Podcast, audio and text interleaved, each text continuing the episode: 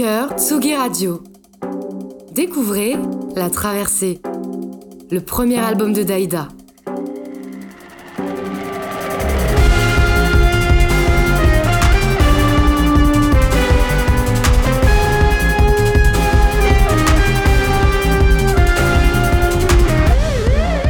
La Traversée, le premier album de Daïda, maintenant disponible.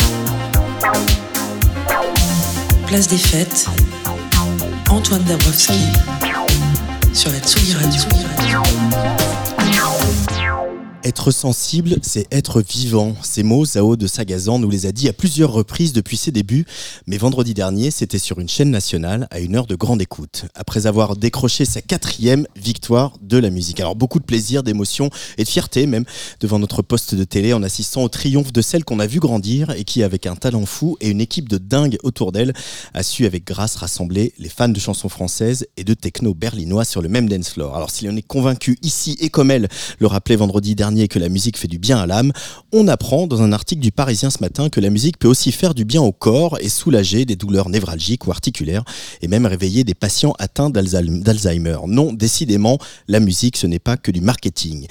Être sensible, c'est être vivant. Sans doute des mots que mon invité du jour pourrait reprendre à son compte, en ajoutant peut-être rire, c'est être vivant, ou même faire du drag, c'est être vivant. C'est la première reine d'une émission dont France Télévisions n'avait pas euh, anticipé un tel succès.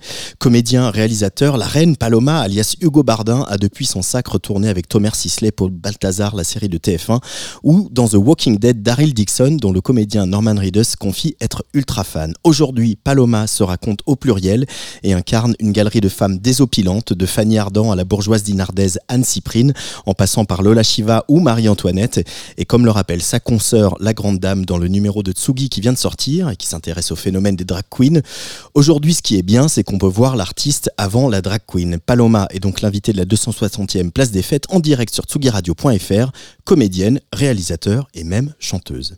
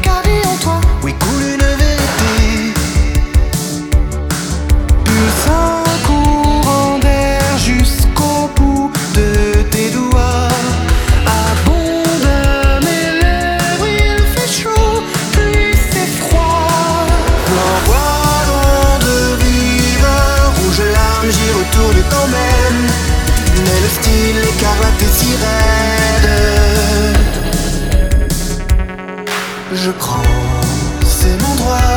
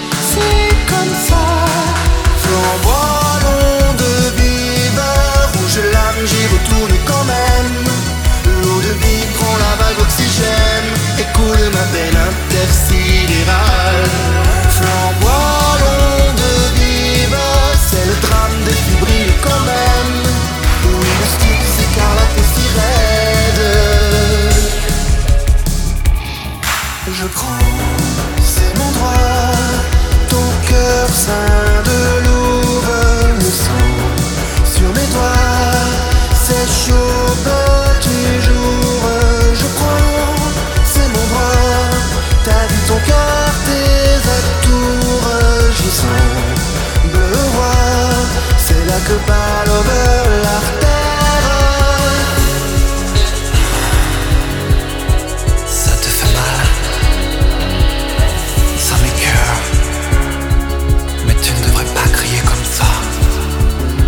J'ai l'âme en peine, c'est bien ma veine, et je prends pour une fois. Je prends,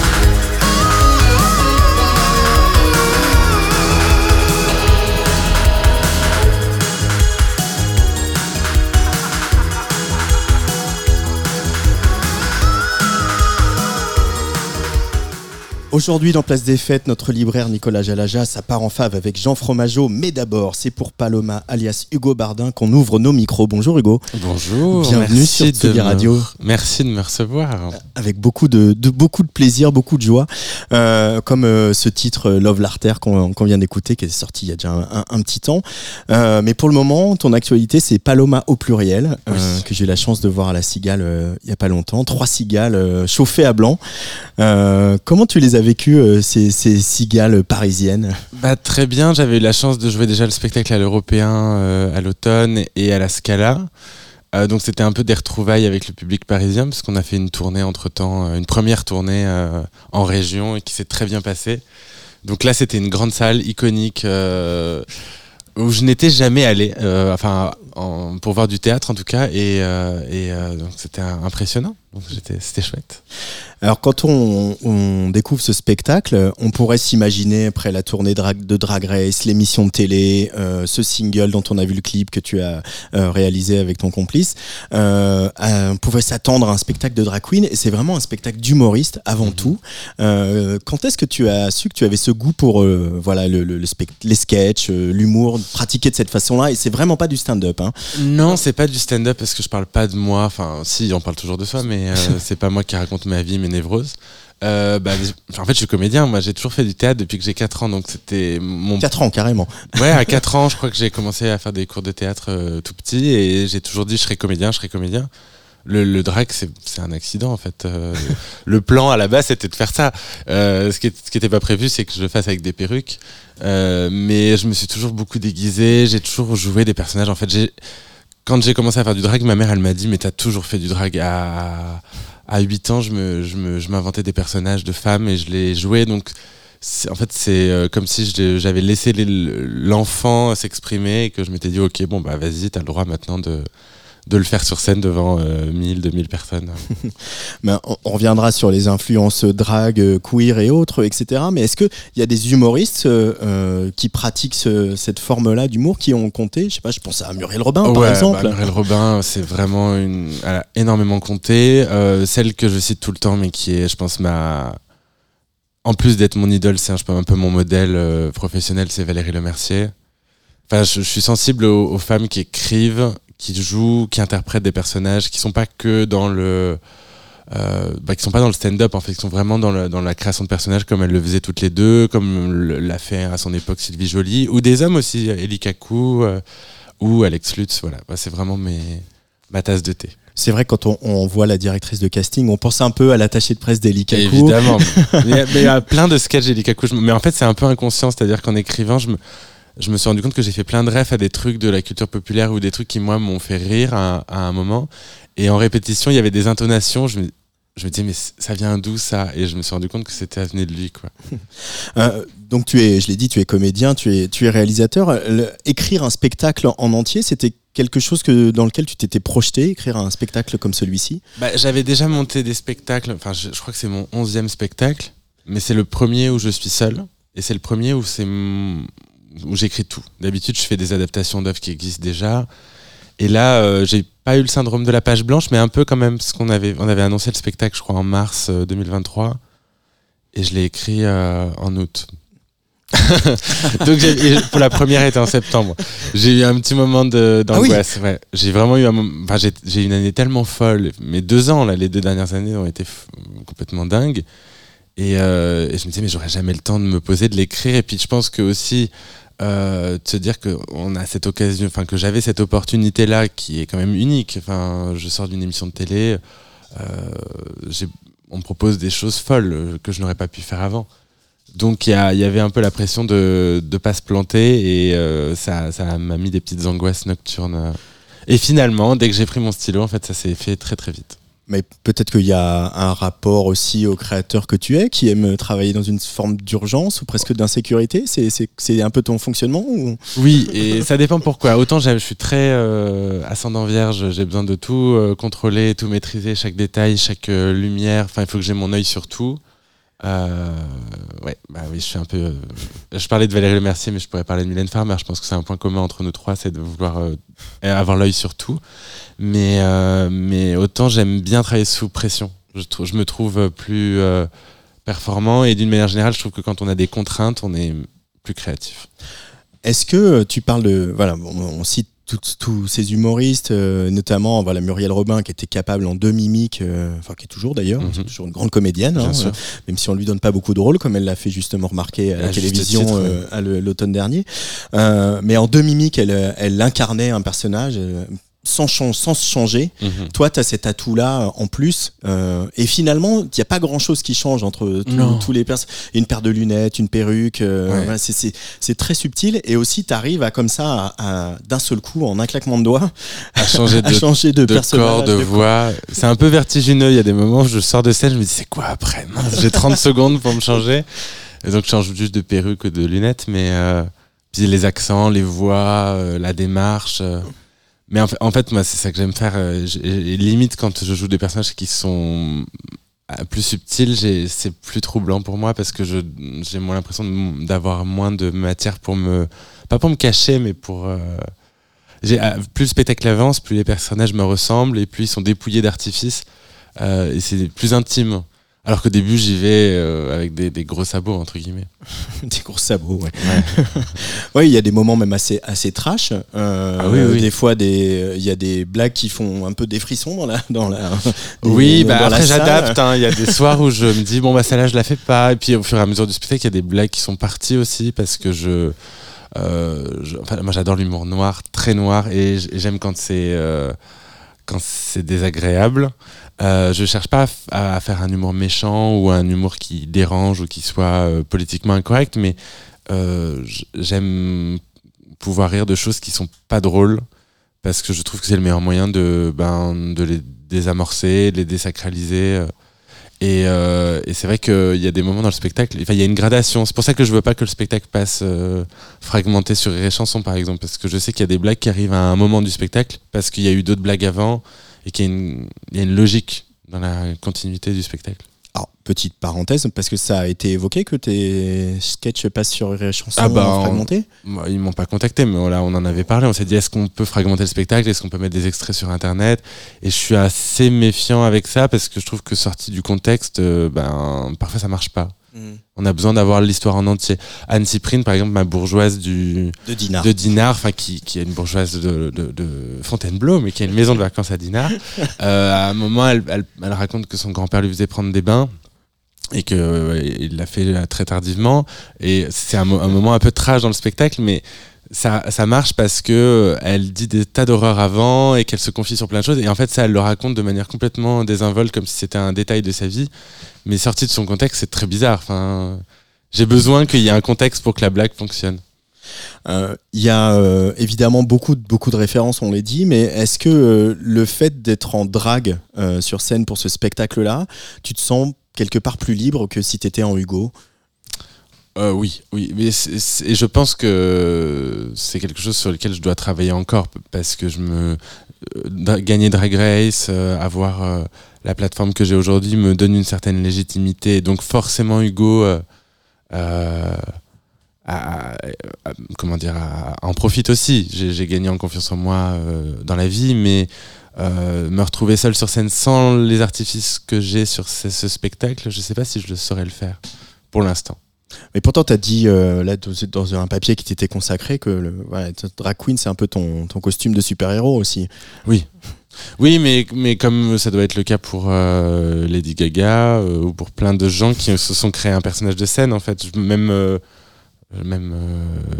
Elvis, je pense qu'à l'époque, on lui enlevait la, la gomina et les vestes à paillettes, il se sentait peut-être moins flamboyant. Bah, moi, c'est.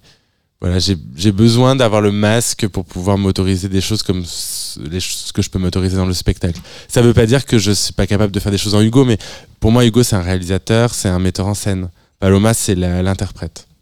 Euh, et quand tu euh, collabores à des séries comme euh, voilà celle dont j'ai parlé sur TF1 ou The Walking Dead, etc., où, on- où tu es en Hugo, pas tout le temps, mais en tout cas dans The Walking Dead, pas tout le temps, mais Ouais. Est-ce que on vient de- ça, y a que, du coup, tu te reviens à un statut juste de comédien. Euh, Est-ce que tu as traversé Drag Race, la victoire, le machin, Ouais. le, le spectacle solo euh, Est-ce que tu es un comédien différent de celui que tu étais avant Ah oui, tout ça? Je me pose beaucoup moins de questions. Déjà, tout simplement les castings, par exemple. Avant, j'en j'en- bon, ai jamais passé beaucoup parce que j'ai jamais fité le- les profils euh, recherchés. Mais avant, je c'était une angoisse pour moi d'aller en casting. Je, me mettais une pression folle. Je stressais sur les tournages. J'étais pas très bon en tourna- sur un tournage, d'ailleurs, en tant que comédien, parce que je me sentais pas légitime. Peut-être que la notoriété ou, euh, la validation d'avoir gagné une émission me me- m'enlève un peu des, des angoisses et maintenant je me pose moins de questions, j'y vais, je m'amuse. Mais je reconnais que euh, on vient beaucoup me chercher pour le drag encore. On n'est pas venu. Récemment, on m'a proposé des trucs en, en, en garçon. Euh, et je me rends compte que je suis encore un peu stressé à l'idée de jouer sans le masque. Mais c'est en même temps, c'est ce qui m'intéresse. Euh, ce que disait euh, la grande dame, enfin ce que dit la grande dame dans le nouveau Tsugi, euh, c'est intéressant le moment qu'on vit parce qu'aujourd'hui, les gens voient enfin l'artiste avant de voir la drag queen. Mhm. C'est évidemment des, des mots qui te parlent. Ah, je suis en accord avec la grande dame. Euh, C'est difficile d'être en désaccord J'essaie avec de la lui grande faire dame. d'un peu de promo comme ça pour son single.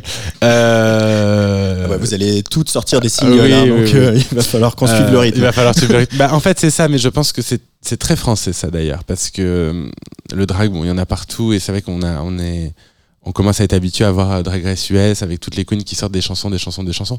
Mais je pense qu'en France, il y a aussi une volonté de que le drag ne soit pas juste un truc euh, euh, esthétique ou euh, ou purement divertissant. Il y a, aussi l'envie de je pense que c'est commun à toutes les dragues françaises de vouloir se servir du drag pour faire quelque chose d'autre. La grande dame, pendant longtemps, elle s'est dit que c'était son moyen de faire de la mode. Et en fait, elle se rend compte que ce a quelque chose à, produire en tant que musicienne et que le drag, finalement, c'est ça qui va lui donner sa, carte d'entrée dans la musique. Et moi, je, je, ça serait mentir que dire que j'ai pas fait drag race et que le drag n'est pas un peu aussi un moyen pour moi de faire toutes les choses que je n'avais pas le droit de faire avant quand je, je n'étais que Hugo, entre guillemets. Euh, je t'ai demandé à, à quel moment l'humour était rentré dans ta vie, même si ta mère euh, a dit que finalement tu as toujours fait du drag. Est-ce que tu te souviens d'un moment euh, un peu révéla, une révélation par rapport au drag où tu t'es dit je, veux en faire et je veux euh, euh, ajouter cet euh, outil à ma palette? Euh, oui et non parce que en fait comme ça a toujours plus ou moins fait partie de ma vie, euh, je me posais aucune question jusqu'au moment où on m'a renvoyé un- au visage que c'était bizarre de faire ça. C'est-à-dire que moi, je, au lycée, je me, les soirées costumées, je me déguisais en, en Dita Von Teese. Je me posais pas la question de savoir si c'était euh, bizarre. Euh, j'ai joué dans un spectacle à 17 ans. euh, mon premier cachet en tant que comédien professionnel, c'était à 17 ans dans une pièce de théâtre où j'étais en drague, entouré de comédiens italiens, tous travestis. Et euh, je, je me dis, mais c'est génial, je m'éclate. C'est quand je suis arrivé à Paris et que j'ai fait les cours Florent et que j'ai voulu continuer dans cette veine, à proposer justement des rôles dits féminins, euh, que les profs m'ont dit, mais tu travailleras jamais. Enfin, il n'y a pas de travail pour euh, les acteurs comme ça. Et là, j'ai commencé à me dire, bon, bah, en fait, non, c'est tant pis, je le ferai pas. Et c'est vraiment en regardant, euh, en, voyant Sacha Velour arriver dans la version américaine de Drag Race que je me suis dit, en fait, ça peut être quelque chose d'artistique et qui peut sortir du côté, entre guillemets, j'aime pas ce mot et je trouve que c'est un peu inapproprié, mais un, un peu sordide. Dans la tête des gens, le drag, c'était un truc de boîte de nuit, un peu, euh, oui, peut-être un peu sordide, et tout d'un coup, quelqu'un comme Sacha Velour a amené une dimension hyper arty dans le milieu drag et euh, ça a rassuré tout le monde. Et ça nous a, je pense, nous les weirdos, un peu euh, autorisés à faire du drag et à le mélanger à, notre art. Mais est-ce que, euh, parce que du coup, quand on participe à Drag Race France, du coup, on, candidate. Oui. C'était une évidence pour toi dès que tu as su que l'émission allait avoir un lieu, allait avoir sa version française. Tu t'es dit, il faut que j'y aille? Ce serait malhonnête de dire oui parce que j'ai toujours voulu la faire et je me suis toujours dit, si, si elle arrive en France, je veux en être. Euh, le fait est, c'est que quand c'est arrivé, déjà c'était une surprise pour tout le monde. Et puis moi, j'étais en plein montage d'une série que je venais de réaliser. J'avais, je travaillais énormément en tant que réalisateur, en tant que costumier, même en tant que comédien. J'avais des projets. Donc je me suis demandé si c'était le bon timing pour moi. Et surtout, j'ai questionné le fait que la France soit capable de d'apprécier le programme et que le milieu dans lequel j'évolue moi, qui est le milieu du théâtre et du cinéma, n'ait pas un regard snob sur ça. C'est très français hein, de se dire ah, la télévision, non, on va pas c'est pas intéressant, c'est un sous-média.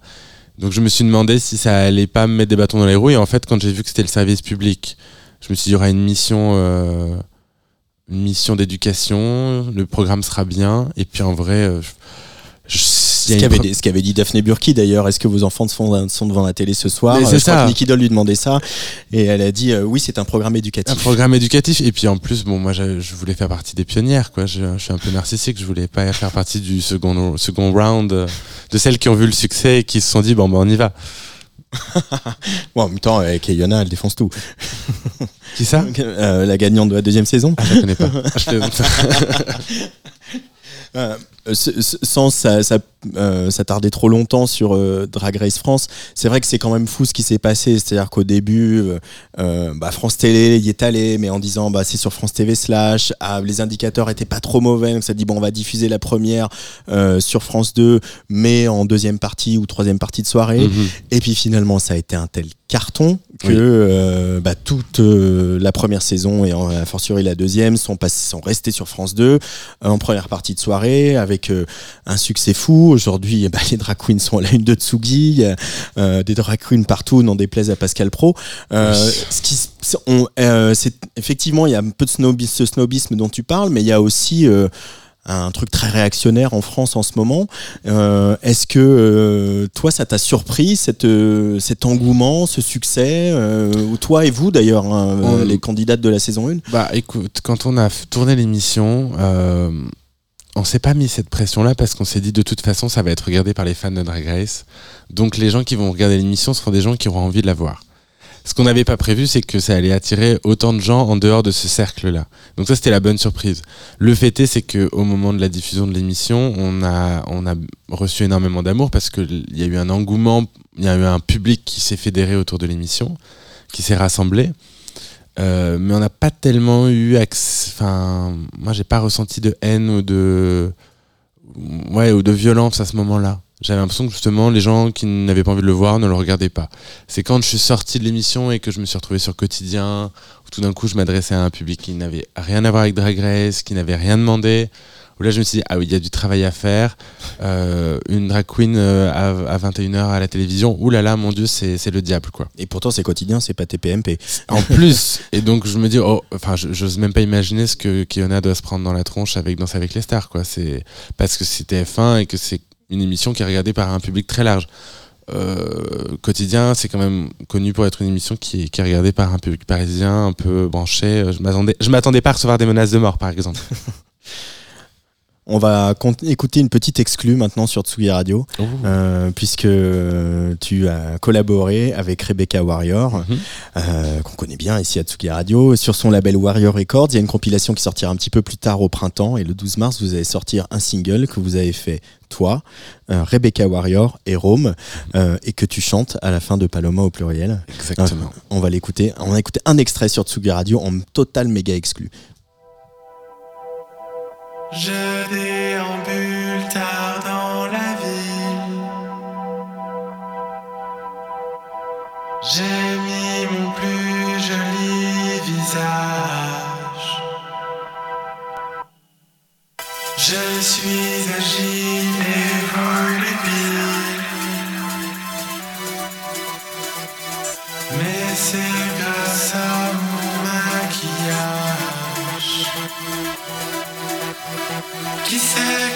suis dans le fond? C'est mon secret le mieux gardé. J'ai beau m'afficher ma vision, reste de cacher mon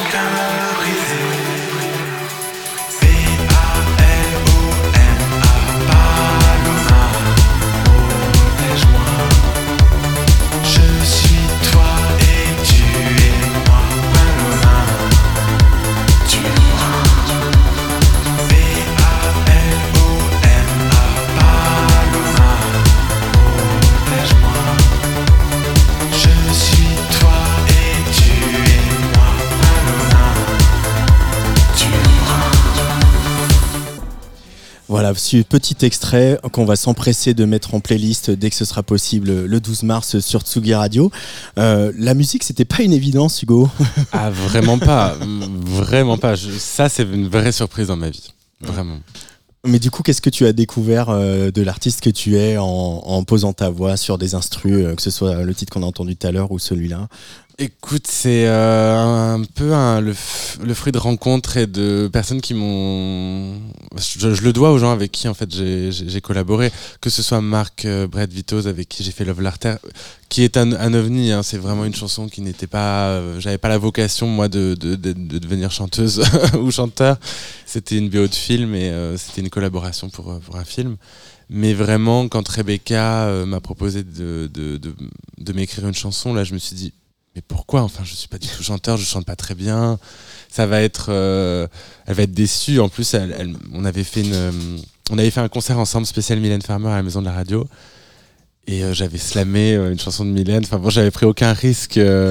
J'étais déjà très stressé. Et un matin, elle m'écrit, elle me dit, écoute, j'ai j'ai écrit une chanson. Elle était tremblante comme tout. Elle me dit, J'ai- je t'ai écrit un truc. Et elle m'a envoyé les paroles et j'ai littéralement fondu en larmes en lisant le texte. Quoi. Je me suis dit, mais c'est pas possible que tu aies compris ça de moi. euh, on se connaît pas tant que ça avec Julia, enfin avec Rebecca. Donc je me suis dit, elle a vraiment vu quelque chose. Et, euh, et, c'est- et après, on a enregistré. On a enregistré avec Chrome qui a su euh, sortir de moi des choses que je pensais impossibles.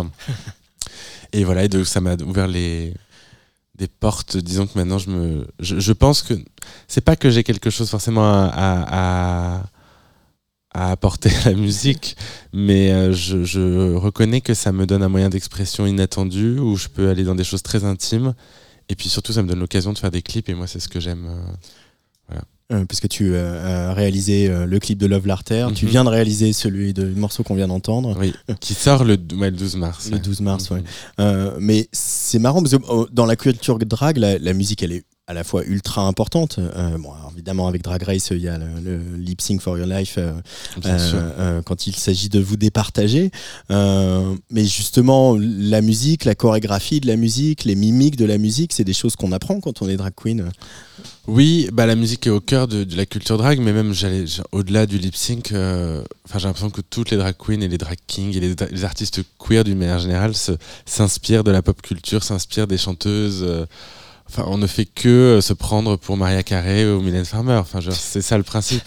Mais euh, ce, qui, est intéressant dans le fait de faire de la musique, euh, c'est que tout d'un coup, on peut amener une dimension plus complexe à notre personnage. Moi, j'ai l'impression que depuis que j'ai Love Larter, par exemple, euh, euh, je suis sorti du, un peu du cliché du drag qui fait des chansons de Mylène Farmer.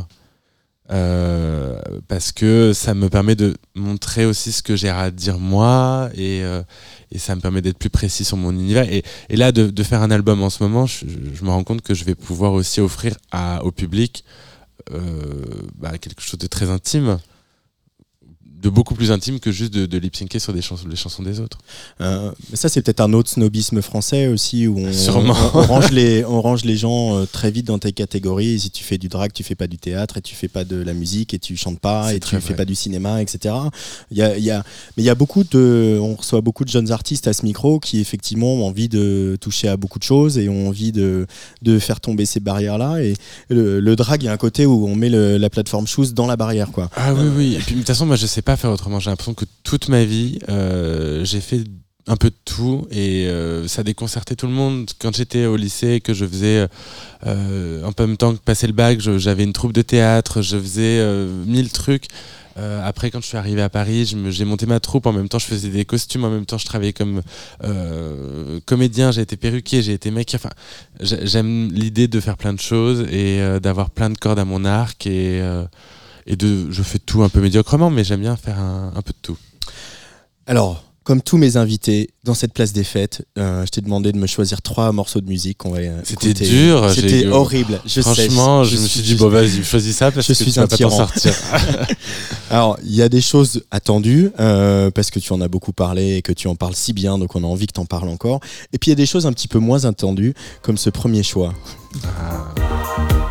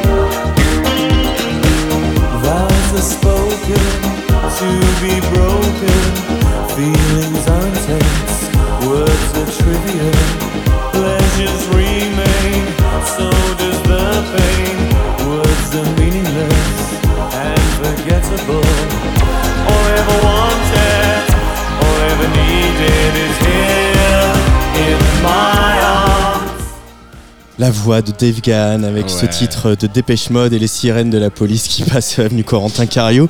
Euh, ce qui nous fait basculer dans le clip de California de Mylène Farmer. Waouh, c'est incroyable. Euh, bah, bah, ma question rituelle, pourquoi ce Dépêche Mode Enjoy the Silence, Hugo? J'aurais pu euh, citer à peu près toutes les chansons de Dépêche Mode, mais euh, celle-là, je pense que c'est. euh, Enfin, il n'y a rien à, à redire sur cette chanson. Je crois que je l'écoute tous les jours. C'est vrai? Mais pendant des années, c'était mon réveil. Euh, oui, c'est rare de continuer d'écouter une musique qui est ton réveil normalement. Mais j'adore Dépêche Mode, mais en fait j'adore la New Wave, j'adore tous ces groupes des années 80. Et euh, je sais pas, je trouve que c'est musicalement, c'est parfait quoi. Hmm. C'est-à-dire que c'est dark et en même temps c'est planant. euh. Puis moi j'écoute très peu d'artistes euh, masculins. Euh, sauf des artistes de New Wave, que ce soit les Pet Shop Boys, Alphaville. Qui, euh, qui euh, c'est un peu tarte à la crème de dire ça, mais en même temps, Dépêche Mode, euh, euh, notamment Dave Gahan, mais un peu Martin Gore aussi, ils assument une part. Il y a un truc très féminin. dans Oui, c'est ça. En fait, j'aime bien les, les chanteurs de cette époque parce que déjà, ils étaient ultra lookés. ils arrivaient dans des nuages de fumée. Il y avait des néons dans tous les sens. Ça arrive toujours, hein, ça n'a pas changé. oui, ça hein. n'a pas changé. Mais ils- en fait, il y a un truc de fluidité. Ils assumaient un truc très sexy, mais de manière ambiguë. Et c'est ça que j'aime bien. Voilà. Alors, le deuxième choix, il est un, peu plus attendu, mais on a, on a envie d'entendre euh, Paloma, alias Hugo Bardin, parler de Mylène. Bah oui.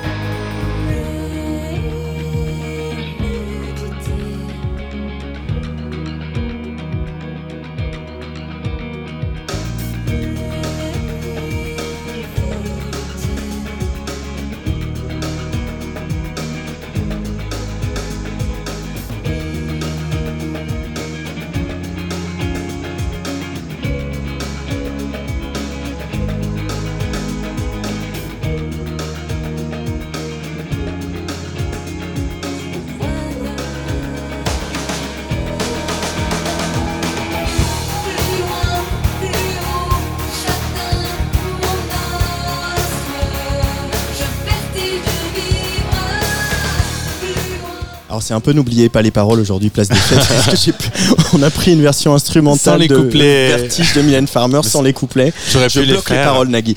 Euh, évidemment, donc euh, Paloma et Mylène Farmer, c'est quoi cette love story?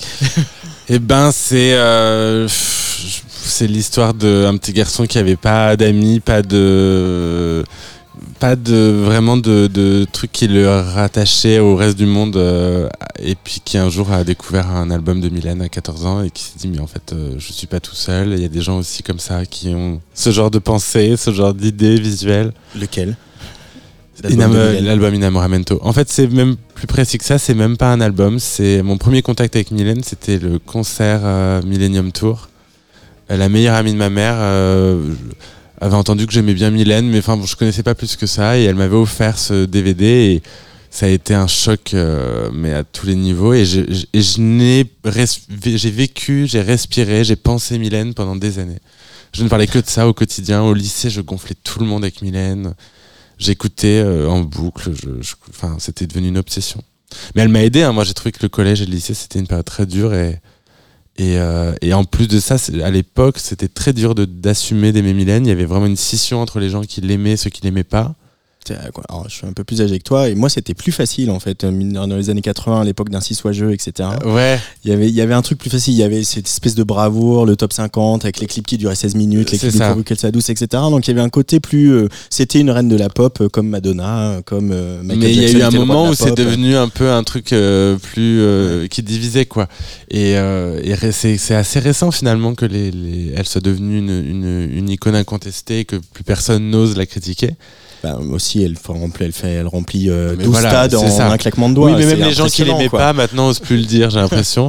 et, euh, et en fait, c'est vraiment quand euh, je me suis mis à me à, à faire du drag et à assumer aussi qui je, qui je suis et, et mon côté très queer que finalement je me suis mis à réassumer euh, très fort euh, d'aimer Mylène qui est euh, qui a toujours une place très importante dans ma vie dans ma vie et qui, qui est euh, bah, le, le, le meilleur exemple de d'expression artistique je trouve en France euh, enfin je parle de à tous les niveaux que ce soit en, en- dans l'image dans la musique dans le enfin pour moi c'est vraiment une icône quoi j'arriverais pas à dire du mal de Mylène Euh, le, tu parlais de voilà d'une adolescence qui est pas toujours euh, évidente. Euh, Est-ce que euh, on va devenir très sérieux d'un seul coup oh bah oui Euh, Mais de- euh, dans quelle mesure, alors que je, ouais, je peux pas parler de lui, mais voilà le présentateur de CNews qui s'insurge contre les drag queens qui vont lire des contes aux Mhm. gamins dans les bibliothèques publiques.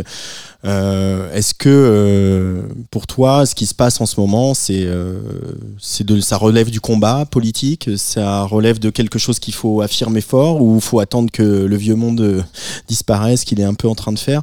C'est euh, c'est difficile en ce moment, je trouve, et, à- Ouais. et à la fois faut faut s'exprimer fort et faut faire passer des messages comme Mylène Farmer le fait ou comme Zao de Sagazan l'a fait euh, Mm. vendredi aux Victoires. je tout est politique et euh, c'est- c'est bien un endroit où il faut être politique, c'est dans le drag. On est, le jour où les, les drag queens deviendront uniquement des phénomènes euh, de foire et de divertissement, ça sera, ça sera un peu triste parce que c'est pas leur mission de base. Enfin, le drag est né d'un mouvement de contestation, d'une rébellion, d'un besoin aussi de, de, de se moquer des codes euh, de la société, de les, de les pasticher, de, les, de montrer l'absurdité des normes de la société. Donc euh, si c'est juste pour devenir des icônes de mode et, et, perpétuer euh, des, des, des, hum, comment dire, des clichés, ça ne sert à rien. Il faut aussi euh, avoir conscience que notre, notre art est un art politique. Ce qui se passe avec, en ce moment avec les, les, les, les, drag queens hein, qui lisent des histoires aux enfants, moi, j'ai toujours trouvé depuis le début que c'était une espèce de faux débat parce que déjà, ça concerne très très très peu de gens. Enfin, moi, des drag qui lisent des histoires aux enfants, j'en connais peut-être 10 à tout péter. Euh, donc, je sais pas où ils sont allés chercher ce nouveau phénomène extrêmement grave qui viendrait pervertir les enfants. Euh, je pense que c'est un moyen de pas parler du reste et de, de mettre en lumière un truc qui n'a pas d'importance. Et puis, euh, les quelques drag que je connais qui font ça lisent euh, des, des, des, des, des- enfin, des, contes pour enfants euh, assis sur un tapis d'éveil avec euh, souvent des perruques multicolores. Enfin, comme c'est des clowns, je veux dire, on, est des clowns, genre les drag queens avant d'être euh, je ne sais quoi. Et il faut bien avoir conscience que c'est pas très très différent de Shirley Dino ou de Popek, quoi. Non, mais en vrai, on, se met du maquillage comme plein d'autres artistes euh, euh, qui font de la scène. Euh, ce qui dérange les gens, je pense, c'est que comme on joue avec le genre, automatiquement, ça devient un truc pervers. Les drag shows, il y a des drag shows qui sont faits pour être vus par des enfants, d'autres pas. C'est aux, parents, aux profs, aux, personnes qui ont l'autorité de déterminer si le- les enfants sont aptes à voir le spectacle. C'est aux artistes de prévenir si le spectacle est capable d'être vu par tous les publics. Mais euh, une lecture pour enfants, a priori, c'est pensé pour des enfants. Donc euh, je vois pas où est le problème. Et pour répondre à ta question, je pense qu'il y a un ancien monde effectivement qui s'accroche et qui euh, se rattrape un peu à tous les combats possibles et inimaginables pour nous, pour nous emmerder. Mais ça serait être un petit peu naïf que de croire que ce n'est qu'un ancien monde. Il y a aussi euh, une génération euh, très très jeune, bien nouvelle et bien réactionnaire qui est en ce moment en train de, de prendre de la place et il faut être vigilant. Je vais pas citer le nom du président du, du Rassemblement national qui effectivement n'a pas 30 ans. Voilà. Euh, pour, finir là-dessus, euh, euh, et pour finir l'émission, parce que leur tour n'est que Jean Fromageau et Nicolas Jalaja attendent leur tour, mais euh, Muriel Robin, voilà, sur le plateau euh, de Léa Salamé, disait euh, combien son parcours et sa carrière avaient été compliqués, euh, combien elle connaît des acteurs euh, homosexuels qui ne le disent pas de, par de peur qu'on ne leur mette plus des femmes dans les bras. Elle citait Jodie Foster, Jodie Foster qui dans une série en ce moment est hétérosexuelle, en, en tout Mhm. cas son personnage. Il y avait aussi la série qui est passée sur Arte avec Panayotis Pasco qui est désormais Mhm. out et qui joue un rôle d'hétérosexuel. Question un peu piège, est-ce que Hugo Bardin pourrait jouer un rôle d'hétérosexuel en Hugo Bardin euh, en tant que comédien que tu es ça m'est arrivé, je, je crois pas que j'étais très crédible et je pense que j'y croyais pas moi-même. En, en vérité, ça m'intéresse pas. Euh, si on me le propose, je- j'envisagerai la question, mais euh, ouais, je sais pas. Je, en fait, je je, comprends cette problématique de vouloir tout jouer. Moi, je, je, je pense que dans la vie, déjà savoir jouer ce qu'on connaît, c'est déjà bien. Voilà. Si elle avait envie, enfin que des acteurs aient envie de jouer des hétéros quand ils ne le sont pas, je peux l'entendre. Après, euh, je préfère que des rôles d'homosexuels soient joués par des personnes euh, concernées. Euh, au moins, ils n'ont pas besoin de faire semblant. ils peuvent se concentrer sur d'autres traits de caractère du personnage. En fait, c'est ça que, qui, qui pour moi est important quand on est acteur, c'est quelle est la personnalité de son du, du, rôle? Qu'est-ce qu'on doit jouer? La sexualité, normalement, on n'a pas à la jouer. Euh, Dans euh, Titanic, euh, Leonardo DiCaprio et Kate Winslet, ils ont pas, ils se sont pas dit tiens, on va jouer des hétéros. Ils ont joué une histoire d'amour. Et ils ont joué des personnages qui avaient un caractère. Euh, automatiquement, on donne à un acteur hétéro un rôle d'homo, il se dit ah, il va falloir que je joue un homo. Bah non, tu joues un mec et puis voilà. Donc je me pose pas la question en fait. Et Paloma, elle sera notre copine pour longtemps encore, tu penses? J'espère. Bah, euh, on me pose tout le temps la question. En fait, c'est- c'est marrant. Les gens me disent quand est-ce que tu vas vouloir te débarrasser d'elle? Je fais mais je, pense pas comme ça et, j'aimerais en fait euh, dans le futur pouvoir l'utiliser vraiment pour des choses qui ont du sens. Ça m'amuse plus d'être Paloma pour euh, juste comme ça. J'ai envie de le faire pour des trucs comme mon spectacle, euh, des films. En fait, c'est j'arrêterai de d'être Paloma quand j'aurais fait le tour du sujet, mais c'est pas encore le cas. Eh ben tant mieux. On va se quitter avec ton dernier choix. Euh, là, je parlais d'elle tout à l'heure, la reine de la Oui. pop, Madonna. Euh, Madonna en deux mots pour euh, Hugo Bardin. Euh, Madonna, pour Enfin, moi, en huit, c'est- si tu veux. En 8, bah, je l'adore. J'ai toujours aimé. En fait, je crois que j'aime les femmes qui ont pas peur de dire merde. Et elle, on peut dire qu'elle a pas peur de dire merde. Non, ça, ça, ça, ça ne s'arrange Voilà. pas d'ailleurs. Non, et, Tant plus, mieux. en- en- et plus elle vieillit, plus je l'aime parce que plus elle vieillit, plus elle est punk. euh, et, euh, et j'adore. Erotica, c'est Madonna sur la Tsugi Radio, choisi par Hugo Bardin. Merci beaucoup. Et tu embrasses. Paloma? Je l'embrasserai, ouais.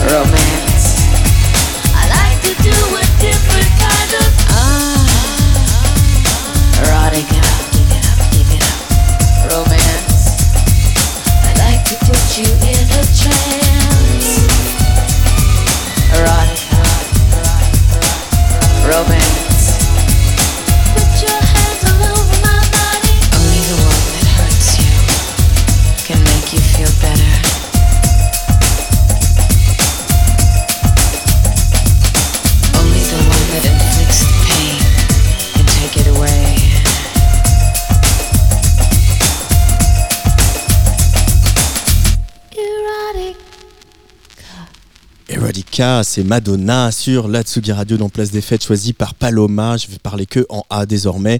Euh, Paloma qui est en pleine tournée avec son spectacle, son spectacle Paloma au pluriel. Alors il y a pas mal de dates complètes, hein, je vous le dis tout de suite, mais il y aura Bruxelles le 28 février, euh, Saint-Étienne le 13 mars, les Folies Bergères à Paris les 10 et 11 avril, à Clermont-Ferrand, chez lui, d'où Hugo Bardin euh, est originaire. Ça sera le 19 avril.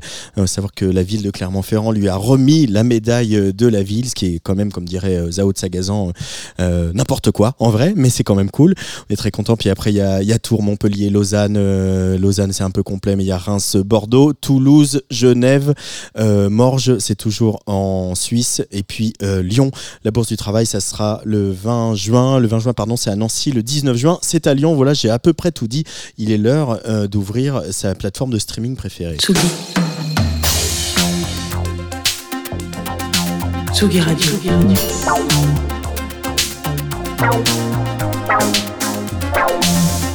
Ça part en fave. Jean Fromageau. Jean Fromageau, un lundi, bonsoir, comment ça va? Bonsoir Antoine Dabrowski. Eh ben, écoute, ça va très bien. Tu as très bien fait de dire que c'était l'heure de la plateforme de streaming parce que ça a failli ne jamais y être. Puisqu'aujourd'hui, je vais aller chercher un peu dans les oldies. Euh, voilà, je suis écouté, euh, enfin, je suis écouté, je suis venu, pardon, excusez-moi, avec euh, mon petit lot d'amour pour la Saint-Valentin. Voilà, enfin, on peut tous se poser la question quelle playlist on va mettre? Quand on fait, confectionne un petit poulet au morille avec un velouté de butternut, lait de coco pour l'être aimé. Voilà, Euh, vous avez le choix du évidemment. vécu, ça. hein. Ouais, c'est le projet, c'est le projet particulièrement. Euh, je suis en train de me spoiler complètement mon mercredi, mais c'est pas grave. Euh, si vous, vous, bon, vous avez le choix évidemment. Soit vous pouvez aller aussi à la petite halle qui est dans le parc de la Villette, voir la soirée Chercher la femme avec Mauvais Oeil et Biem en showcase. Alors Dieu sait qu'on aime Mauvais Oeil, c'est le 14 février pour celles et ceux qui auraient oublié cette date. Mais Je si vous êtes c'est une plutôt- thématique spéciale couple d'ailleurs. Oui, couple dans la musique. Effectivement, d'où les d'où Mauvais Oeil. mauvais œil et d'où euh, Benedict Schmidt, euh, etc. Euh, c'est toujours une très bonne idée d'aller au- au- aux soirées chercher la femme, je me permets, ça n'a rien à voir avec la chronique, mais on se le dit quand même. Et si vous êtes plutôt team appart avec des couverts en argent, alors je vous recommande plus que jamais de vous laisser tomber dans les bras de Sunbear. Voilà, un duo, chant, guitare, batterie avec Monsieur Sun et Monsieur Bear, euh, qui se sont dit, un petit peu comme dans un couple, qu'ils vivaient dans une, une ép- une époque formidable, fantastique pour faire de la musique, les années 70. Donc on rappelle que c'est l'âge d'or de Earth, Wind and Fire, que tout le monde cherche un peu partout le groove, le petit cul qui se euh, et que sais-je encore. Bref, le monde se lève, un pour Danette, deux pour la soul funk. Donc ces deux loustiques se donnent en un minimum de temps euh, une pause pour faire voilà une pause dans leur groupe respectif pour faire une mission, mission 11 titres avec un album éponyme, euh, éponyme pardon, Sunbear, 40 minutes sur deux faces, c'est presque ce qu'il faut pour se servir du poulet au morille. L'idylle ne durera cependant pas très longtemps puisque Olivier et Scunner euh, partiront tous les deux vers d'autres mondes, les mondes magiques du R&B, euh, puisqu'on vous le dit depuis longtemps que c'est là où se situe et caché le groove maintenant. Je vous propose qu'on s'écoute tout ça ensemble, ce titre qui s'appelle Mood One, Love, Love, ça donne le ton et c'est effectivement un fave qui date un peu, mais bon, parfois il faut savoir regarder en arrière, mais toujours dans la même direction.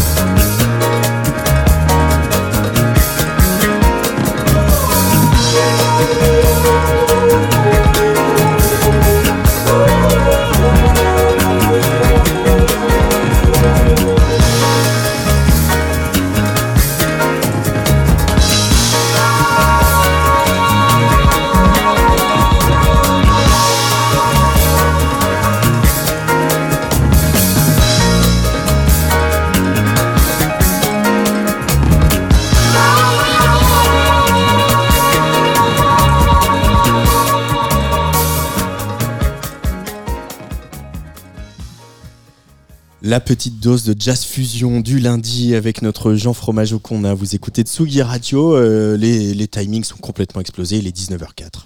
Tsugi. Tsugi Radio. Place des fêtes.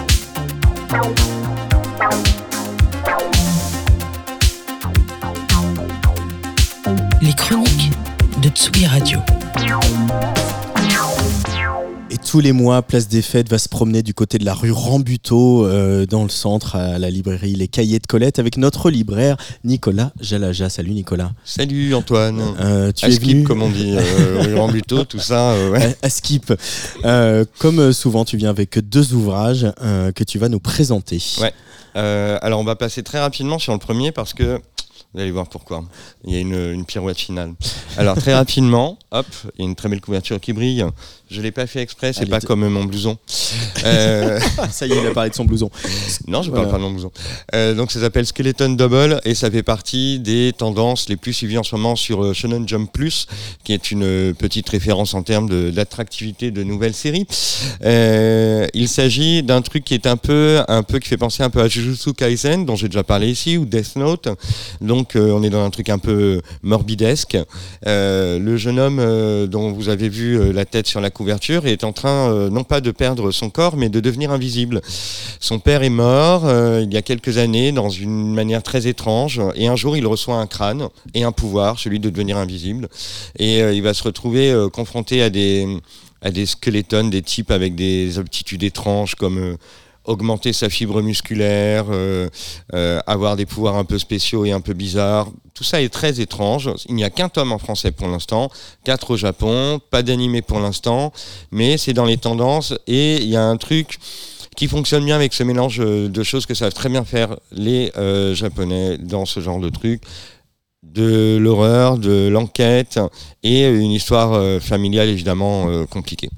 Donc ça s'appelle Skeleton Double et c'est de Tokaku Kondo. Merci. Et surtout, Et surtout, et surtout, un très très que très ça très tombe beau livre. tellement bien par rapport à notre invité d'aujourd'hui et par rapport à tout ce qu'il a dit auparavant, et que ça tombe même bien avec ce que racontait Jean à propos du Love. On est avec, alors le bouquin est magnifique déjà, c'est fait par les éditions Brooke, comme Peter, mais ça n'a rien à voir. Euh, Cruiser, Cruiser l'utopie. De je, José, pardon, je vais, je vais être correct, José Esteban Munoz. C'est génial, c'est de la philo. On peut passer euh, le tout début qui est très technique, la petite préface, voilà, c'est traduit par Alice Van Berg. C'est exceptionnel ce travail de traduction. On est avec tout simplement bah, l'utopie, c'est-à-dire en fait, on s'agit, il ne s'agit pas de réenchanter le futur ou de réenchanter le présent, il s'agit au contraire euh, de demander l'impossible, tout simplement. Euh, Euh, c'est et de sous-titré retrou- L'après et ailleurs de l'advenir queer. voilà, il s'agit des queers et pas seulement parce que dans le fond, euh, l'utopie ça concerne tout le monde. Donc on, on je vais pas vous faire un rappel sur euh, la valeur euh, historique du, concept avec Thomas More et compagnie, mais euh, là on est dans un, moment assez génial. Je vais vous lire un petit extrait, vous allez comprendre tout de suite. Il s'agit tout simplement de repenser la communauté, pas seulement le, le queer, mais d'une manière générale n'importe quelle communauté ou n'importe quelle manière d'être, manière de vivre humaine. Et euh, c'est absolument bluffant parce que ça redonne de l'espoir. Et tout simplement en mettant l'utopie, donc l'utopie c'est quelque chose de très exagéré, de et euh, voilà de comment dire hyperbolique, C'est pas mal. hein, euh, qui permet, euh, qui permet d'envisager le futur et d'utiliser des éléments du passé, de les détourner. C'est ce qu'il fait. Il détourne parfois des références philosophiques euh, de leur objet principal pour les utiliser vers autre chose. Il va mettre en rapport un poète, euh, par exemple Franco Hara, très connu, et Andy Warhol, très connu aussi, autour de l'objet de la bouteille de Coca-Cola, par exemple, et euh, à quel point, euh, en mettant ces deux, ces deux œuvres en rapport, on peut en dégager justement des perspectives nouvelles pour l'avenir. La queerness n'est pas encore là. La queerness est une idéalité. Autrement dit, nous ne sommes pas encore queer. Il se peut que nous n'atteignions jamais la queerness, mais nous la sentons comme la chaude lumière d'un horizon empreint de puissance. Nous n'avons jamais été queer, pourtant la queerness existe pour nous comme une idéalité que nous pouvons dessiller à partir du passé et utiliser pour imaginer un futur. Le futur est le domaine de la queerness. La queerness est un mode de désir structurant et éduqué. L'ici et maintenant est une maison d'arrêt. Malgré les représentations totalisantes de la réalité, nous devons nous efforcer de penser et de sentir un après et un ailleurs. Nous devons rêver et incarner des plaisirs nouveaux et meilleurs, d'autres façons d'être au monde, et en fin de compte, des mondes nouveaux.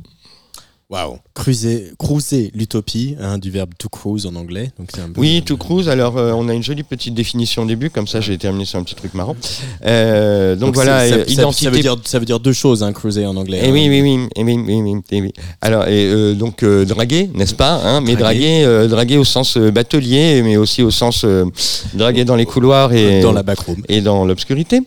Euh, et bien sûr, et il est question d'identité euh, plurielle ou pluriellement singulière. Voilà. Me boucle la boucle avec, salut, euh, Paloma. salut Paloma. Donc, note de l'éditeur draguer, pécho, butiner l'utopie, croisière dans l'utopie ou utopie de croisière, chercher le sexe, prendre, serrer l'utopie. Je vais serrer l'utopie très fort, Voilà, j'en ai dit, mais trois fois rien, ce bouquin est extrêmement riche et génial, bien sûr. Et c'est donc de José Esteban Munoz, Cruiser l'utopie, l'après et ailleurs de l'advenir queer aux éditions Brook. Merci beaucoup, euh, Nicolas Jalala. Merci, euh, merci à vous. Et on se retrouve le mois prochain et merci à Luc Leroy qui est aux manettes ce soir. Donc n'en déplaise à l'heure des pros, les artistes LGBTQ ont toute leur place ici, vous le savez. Je vous ai déjà parlé des... Il me tape sur la table avec les micros ouverts. Je vous ai déjà parlé de cet étourdissant collectif queer lyonnais Akira El Saba. Les voici de retour dans la playlist de Tsugi Radio avec leur nouveau single Requin. Dans quelques minutes, c'est Funky French League et Young Pulse pour un peu de French Boogie et autres funkiness. Et moi, je vous embrasse et je vous laisse avec le requin d'Akira El Saba. Ciao.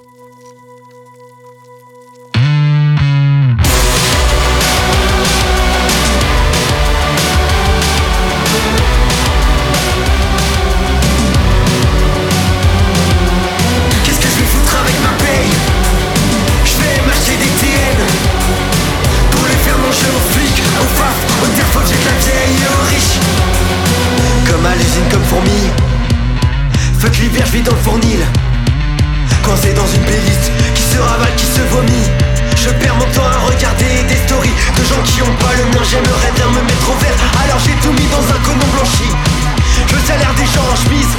Je veux pas finir papillon, espérance de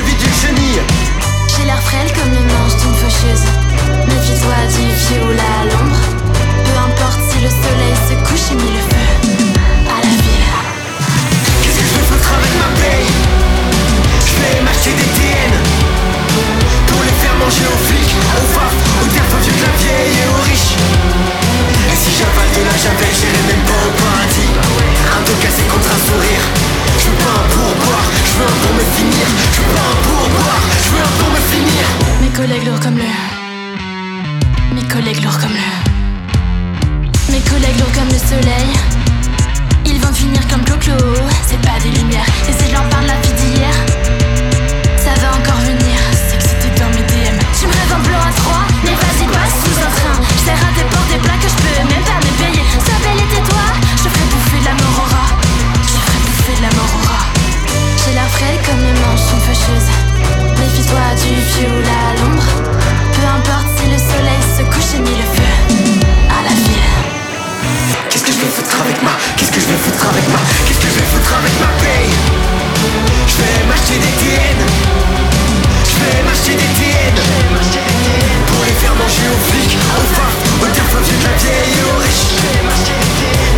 manger aux flics, aux femmes, aux terres foutues de la vieille les faire manger de la vieille.